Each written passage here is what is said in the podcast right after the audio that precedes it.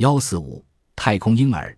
现在，美国和苏联的女宇航员都已生下了太空婴儿。苏联女宇航员萨维茨卡娅于一九八六年十月在地面上生下贵子，男孩重三十五公斤。萨维茨卡娅现年一九八九年三十九岁，她丈夫也是苏联宇航员。她于一九七二年首次入太空，一九八四年七月第二次上天。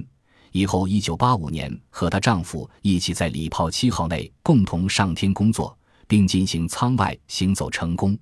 据透露，苏联方面批准该宇航员夫妇在礼炮号上过性生活，发现怀孕成功，即护送回到地面监护休养，终于生下太空怀孕婴儿。